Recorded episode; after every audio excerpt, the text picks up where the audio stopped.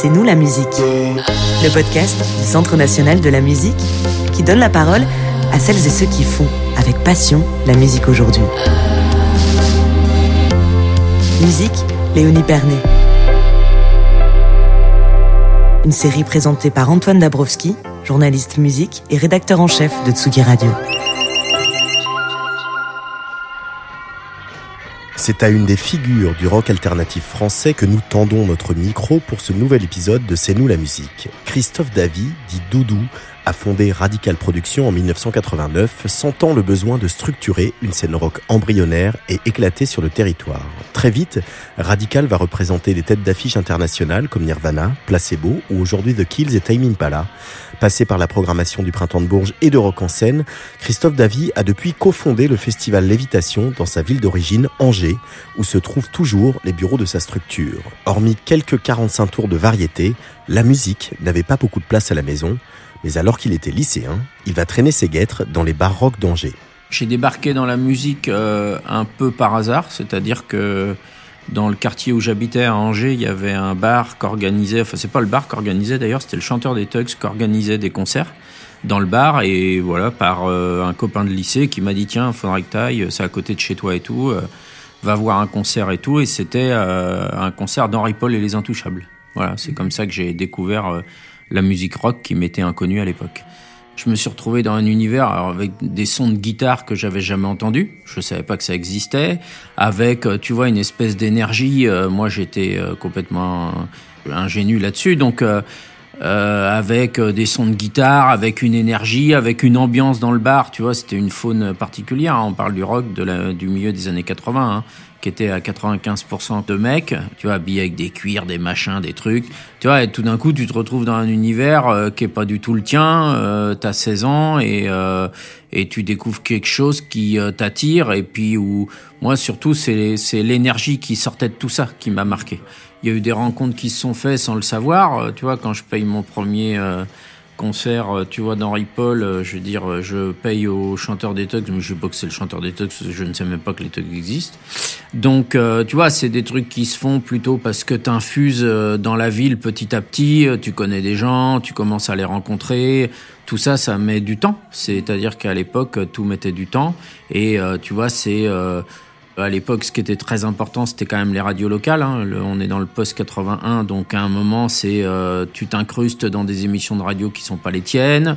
Euh, après, tu connais des gens qui faut filer un coup de main pour organiser des concerts. Enfin, tu vois, tout se fait un petit peu comme ça. Euh, de fil en aiguille avec en même temps toi une vie parallèle qui fait que tu passes ton bac, euh, tu fais tes deux premières années d'études. Enfin, tu vois, les choses, elles se font un peu, euh, voilà, petit à petit, euh, où tu t'insères dans un milieu et les gens, et les, bon, voilà, et tu formes un groupe. mais tout ça, c'est pas une rencontre, c'est une rencontre qui dure sur trois ou quatre ans. La scène, entre guillemets, elle se faisait par des initiatives individuelles et privées de gens, c'est-à-dire associatifs évidemment, tu vois, il y avait une scène à Angers, donc des groupes qui en même temps organisaient des concerts. T'avais une scène à Lyon qui était un peu plus hardcore. T'avais des gens à Toulouse qui faisaient des choses avec euh, avec le fanzine, avec Antoine, avec euh, tu vois, avec tous ces gens-là et compagnie. T'avais évidemment une scène au Havre parce qu'il y avait le label Closer, il y avait des groupes comme Fixed Up et tout. Donc à l'époque, la scène, elle était complètement associative, elle était faite euh, d'initiatives privées, elle était localisée j'ai même envie de te dire géolocalisé euh, sur des villes qui avaient une histoire particulière. Je parle même pas de Rennes avec l'histoire des trans et puis euh, Lubuc a été un des premiers clubs en France. Donc c'était pas un maillage territorial, hein. c'était euh, le hasard des gens, des groupes qui se forment et euh, à un moment de gens qui se prennent en main et qui essayent de faire des choses.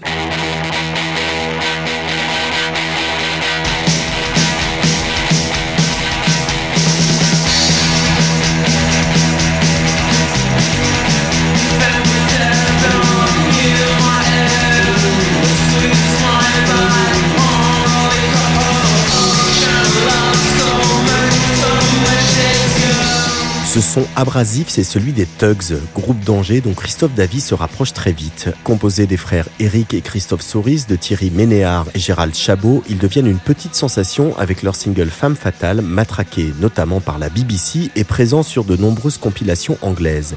Déjà signé sur le label de Londres Vinyl Collection, les Tugs s'apprêtent à conclure avec Sub Pop, label américain qui a découvert Nirvana, quand ils proposent à Doudou de devenir leur manager. Personne ne vivait de la musique, faut quand même leur situer dans l'époque. Hein. Maintenant, euh, ça peut paraître un peu euh, hallucinant, mais à l'époque, euh, c'était pas un job. C'est-à-dire à un moment, c'était une proposition de travailler et tout, mais c'était pas une proposition de job. Donc c'est un peu différent de maintenant où maintenant on te proposerait un job, tu vois. Donc non, il n'y a pas un moment où euh, je me souviens de ça, mais euh, effectivement, euh, c'est un moment important où tu te dis bon bah là, on va passer un autre palier, va falloir parler anglais avec des gens en Angleterre avec qui moi je suis pas, enfin tu vois, j'étais pas le spécialiste de l'anglais non plus. Enfin tu vois, tu, là tu passes un palier où faut apprendre plein de trucs, où faut se mettre à niveau et compagnie. Mais bon, ça se fait aussi doucement dans le sens où du jour au lendemain, t'arrêtes pas tout. Moi, j'ai continué à être étudiant, j'ai continué à pionner parce qu'il fallait bien bouffer. Enfin, tu vois, c'était une évolution, mais c'était pas la révolution parce que à un moment, euh, voilà, c'était pas. je te propose d'être manager et t'as un bureau et une paye tous les mois. Hein. T'étais manager à titre gratuit et t'avais pas un bureau, tu continuais à te démerder, à bosser de ta chambre. Hein. Et moi, où je suis arrivé pour les manager, c'est le moment où ils jouent au bid à l'époque le Berlin Independence Day en 88, euh, automne 88, et où là, tu commences à trouver que effectivement, euh, en tant que manager, ça devient sérieux, c'est-à-dire on est signé en Angleterre, on est signé aux États-Unis, ça va plus être possible d'avoir des boulots et de d'embraser la carrière du groupe. Tu vois, tu pars trois mois aux États-Unis, tu peux pas avoir un boulot en même temps. Hein. Mm. En 89, moi, je me pose la question de me dire bon bah de toute façon là on peut plus rester entre nous avec notre assaut et compagnie on a besoin d'un producteur ou d'un tourneur, enfin peu importe comment on l'appelle, et on a besoin à un moment de, de se professionnaliser entre guillemets, c'est-à-dire de tenter le coup pendant un, deux ou trois ans, de faire que ça et euh, de vivre du groupe, notamment pour les musiciens. Et donc euh, moi je cherche à l'époque en France euh, des gens qui étaient sur le enfin tu vois, sur le territoire français, qui serait capable de prendre le groupe, moi je je comptais pas les faire tourner, tu vois, qui euh, les prennent en charge, qui, euh, tu vois, j'ai cherché un producteur, hein, tout simplement. Donc si tu veux, euh, au bout de quasi un an, quand en fait tu essuies que des refus, parce qu'à l'époque, tu vois, autre temps, autre époque, beaucoup moins de tourneurs, beaucoup moins de producteurs. Pour eux, les Tugs, c'était un petit groupe qui allait à l'étranger, mais qu'à l'étranger, on était quand même dans un milieu indé et underground, et donc personne n'a vu la possibilité qu'il y avait de développer l'affaire. Donc, euh, c'est pour ça que Radical s'est créé en fait fin 89. C'est-à-dire qu'à un moment, vu que personne voulait le faire, moi, je l'ai fait. Il y avait d'autres groupes aussi qui cherchaient des producteurs, des tourneurs, mm. comme Kid Pharaon, The Lonely Ones, qui n'en trouvaient pas, alors qu'ils avaient un public, qui avait moyen de faire des dates et tout. Donc moi, j'ai monté euh, la boîte en me disant, bon, je vais faire ça 3, 4, 5 ans, euh, et qu'après, j'allais arrêter, qu'après, j'allais prendre, on va dire, un métier classique et compagnie. Mais pour moi, ça restait un épisode, ça restait pas un truc, euh, tiens, je vais faire ça pendant 20, 30 ans et compagnie. Et dès 89, donc évidemment, ça devient plus sérieux. Tu montes une société. À l'époque, pour avoir une licence de spectacle, fallait être sous forme commerciale. Une asso ne pouvait pas avoir de licence de spectacle. Un peu hallucinant quand tu dis ça aujourd'hui. Et, euh, et donc, j'ai monté cette société. À l'époque, fallait 50 000 francs, ce qui était beaucoup d'argent de capital. Emprunt étudiant, enfin bon, tout le truc que tu fais pour récupérer des sous quand on n'a pas. Mais même quand Radical s'est créé fin 89, je me payais pas. Euh, j'ai été toujours pion pendant quelques mois euh, pour faire la césure, euh, tu vois, entre les deux économies et tout. Voilà, on était plutôt sur un fonctionnement qui restait quand même associatif, dans lequel il n'y avait pas d'argent. Et l'histoire après a continué de se construire comme ça, euh, petit à petit. J'apprends en mettant les mains dans le cambouis, oui.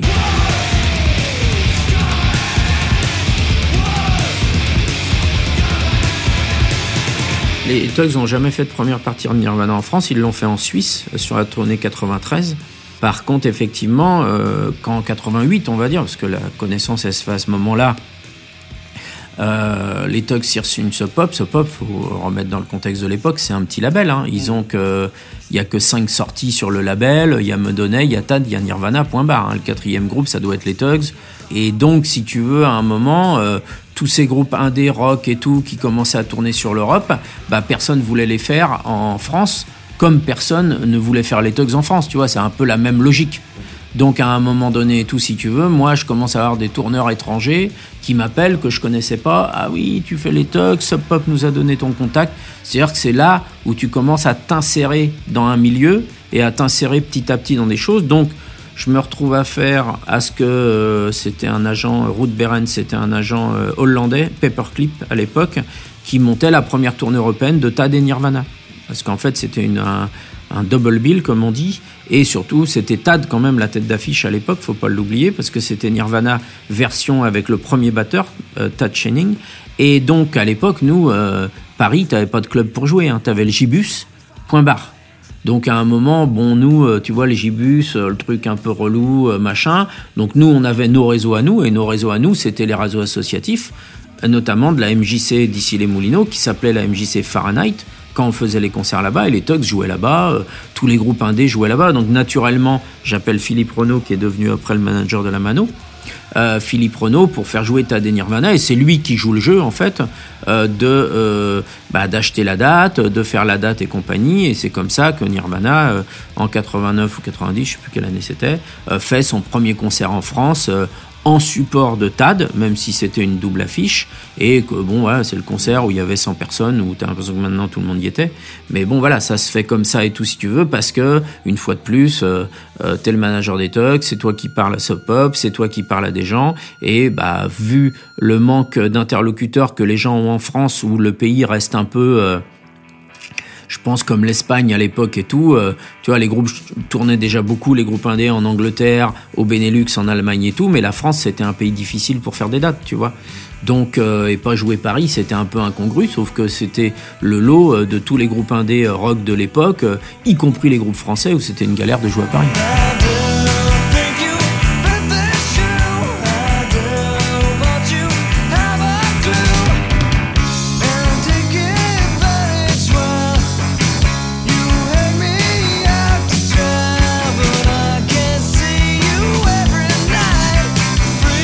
Dès 89-90, dès le début en fait, euh, moi je, me retrouve à avoir des coups de fil, parce qu'à l'époque c'était des coups de fil et des fax, hein, euh, des coups de fil et des fax d'agents euh, qui cherchent des dates, qui ont des groupes intéressants, qui tournent pas en France parce qu'il n'y a pas d'interlocuteur, il y a personne qui sait ce que ces groupes-là valent, il y a personne qui sait où faudrait les faire jouer et tout. Alors après, à l'époque, le circuit, il est compliqué. Jouer les assos, nous, elles faisaient les trucs les week-ends. En début de semaine, t'avais nulle part où jouer en France. Donc, en gros, euh, tout ça, c'est pareil, hein, c'est comme l'histoire d'avant, ça se fait euh, tout doucement. Moi, je bénéficie quand même de l'explosion de Nirvana de 91, c'est-à-dire pas vraiment de Nirvana que moi je perds à l'époque parce que j'ai pas les sous pour faire un zénith et tout ça, mais de l'explosion de toute la scène, si tu veux, euh, qui va derrière et qui explose dans les années 90, où là, dans les années 90, tu vois les filles qui arrivent au concert. Tu vois, les années 80, les concerts, c'était 80%, 90% de mecs. Tout d'un coup, tu te retrouves à 50% d'hommes, 50% de, de filles. Enfin, tu vois, c'est ce que Nirvana aussi a vachement aidé, tu vois et une explosion de plein de bons groupes que t'aimes, tu vois, t'es pile dans cette scène-là et tout. Donc euh, moi, tout ça, ça s'est fait, bah, petit à petit, euh, l'agent de Nirvana euh, qui te donne aussi d'autres groupes parce que ça se passe bien. Euh, moi, quand je fais tas des Nirvana, je pense pas que c'est le début d'une grande histoire. Je pense que c'est voilà, je leur ai rendu service, j'ai trouvé une date, j'ai fait les contrats pour eux, ils se sont fait payer, puis voilà, et puis, le concert s'est passé dans de bonnes conditions. mon job, moi, il s'arrêtait là. Hein. Même à l'époque, tu vois, faire un zénith, un truc comme ça, enfin, c'était nous, à l'époque, on faisait un Élysée Montmartre, t'étais arrivé au bout du bout de ta carrière, quoi, tu vois. Il n'y a pas un moment euh, qui change tout. En fait, il y a plein de moments qui changent tout, mais que tu t'aperçois 5-6 ans après que c'était des moments importants.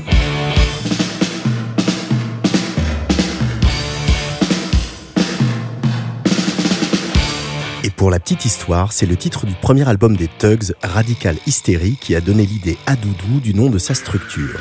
René Gentil, dit Big René, manager du groupe Parabellum, rejoint Radical Productions au début des années 90, alors que la société poursuit son développement. Nous, notre créneau, bah, c'était de faire tourner la scène rock alternative français. Donc à l'époque, euh, on a eu aussi les shérifs, Parabellum, les rats. Enfin, tu vois, des trucs maintenant euh, qui peuvent sembler un peu surannés, mais qui étaient des groupes quand même euh, très importants à l'époque. nous, on aimait vraiment bien et tout. Et effectivement, il y a eu Mieux un peu plus tard sur le deuxième album qui voulait changer de tourneur et tout, mais euh, qui correspondait à. Tu vois, Miosek, il a toujours voulu des choses un peu. Oui, alternative, un peu différente et compagnie, et donc effectivement pas tourné forcément dans des théâtres et compagnie, là on parle des années 90. Hein. Radical a accompagné, si tu veux, toute cette scène-là dans les années 90, à la professionnaliser. C'est-à-dire que pareil, hein, euh, les shérifs, ils n'étaient pas intermittents du spectacle, Parabellum non plus, ils sont devenus avec nous et compagnie. Nous, on a été plus un instrument euh, qu'à aider et qui a été dans un mouvement plus général de professionnalisation de la scène avec ses avantages et ses inconvénients. Mais euh, oui, euh, enfin, c'est aussi le truc d'être là au bon endroit au bon moment et d'aimer, euh, tu vois, cette musique à un moment et d'avoir envie de la défendre et tout. Mais, mais bon, voilà, nous, on a plus accompagné toute une scène d'artistes qu'on crée un public et qui fait qu'à un moment, qu'avait besoin d'instruments au milieu pour organiser tout ça. Donc effectivement, bah, y a, ouais, enfin, fierté, c'est un grand mot, mais euh, il est plutôt content d'avoir été là euh, dans les années 90 pour effectivement servir à ça. Surtout un peu une revanche de, enfin revanche, c'est un grand mot, mais euh, des années 89 où tu cherchais des gens et effectivement tout le monde un peu c'est quoi ce truc là et tout. Bah finalement ce truc là, ça en a fait un métier, ça en a fait une vie.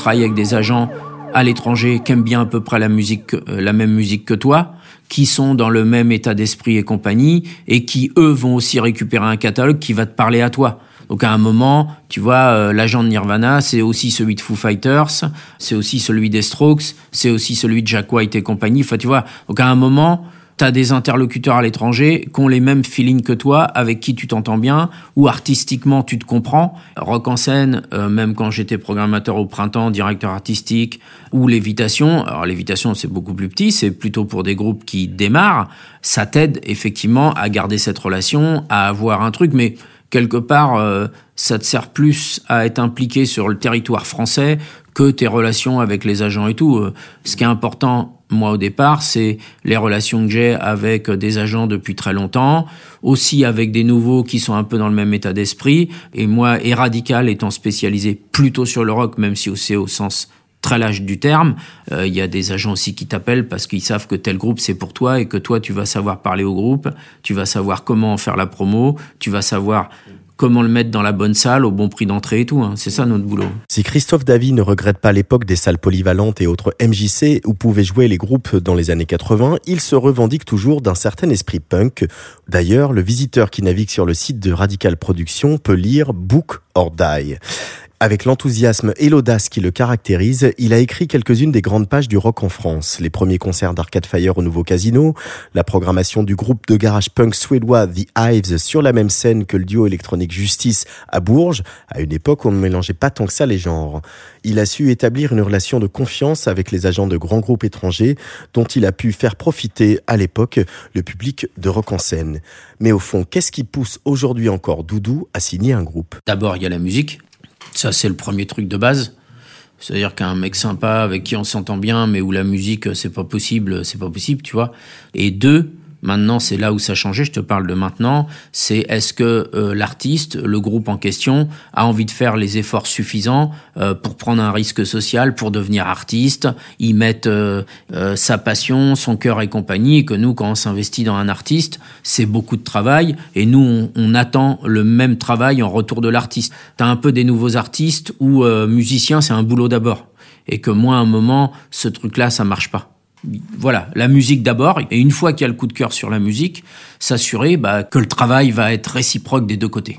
Tu sais, euh, il y a beaucoup de groupes qu'on signe, euh, ils n'ont pas encore vendu de disques, hein. mm. ou alors ils sont sur un premier album, il n'y a pas de vente de disques et tout. Donc à un moment, l'équation, elle se fait vraiment, c'est bête de dire ça, de on y croit, on n'y croit pas. Nous déjà, effectivement, sur nos catalogues, les réseaux sociaux, ça veut moins dire que sur d'autres.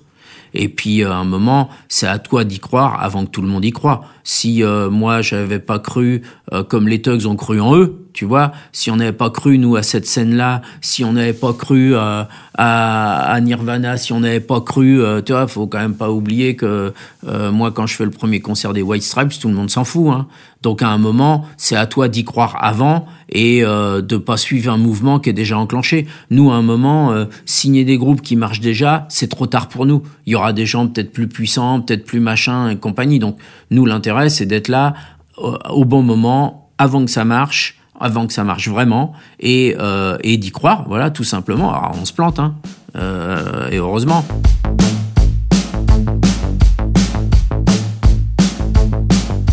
J'écoute pas du tout de musique en rentrant chez moi le soir.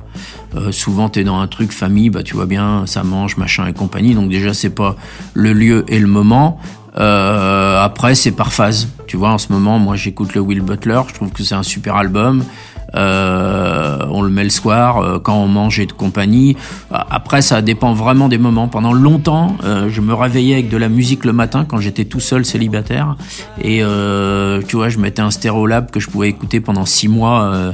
tu vois, et qui me réveillait pendant une demi-heure le matin et tout mais c'est vrai que tu vois le rapport à, la musique qui change euh, bah déjà quand t'es plus tout seul chez toi hein, tu vois il y a d'autres et tout. Donc t'es obligé d'en prendre cas. Et puis que et puis que bon euh, euh, faut pas se voiler la face tu vois sur euh, après 30 ans la musique c'est quelque chose qui m'occupe quand même moins dans une journée qu'elle m'occupait quand j'avais 25 ans.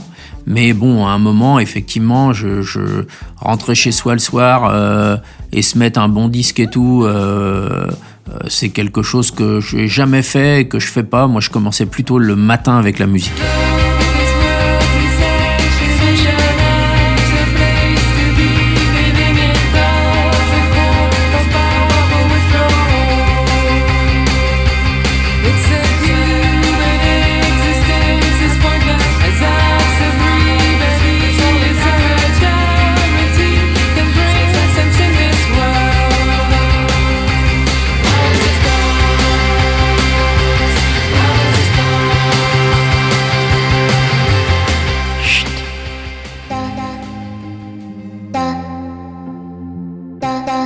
C'était C'est nous la musique avec Christophe Davy. Un podcast du Centre national de la musique en association avec Tsugi Radio.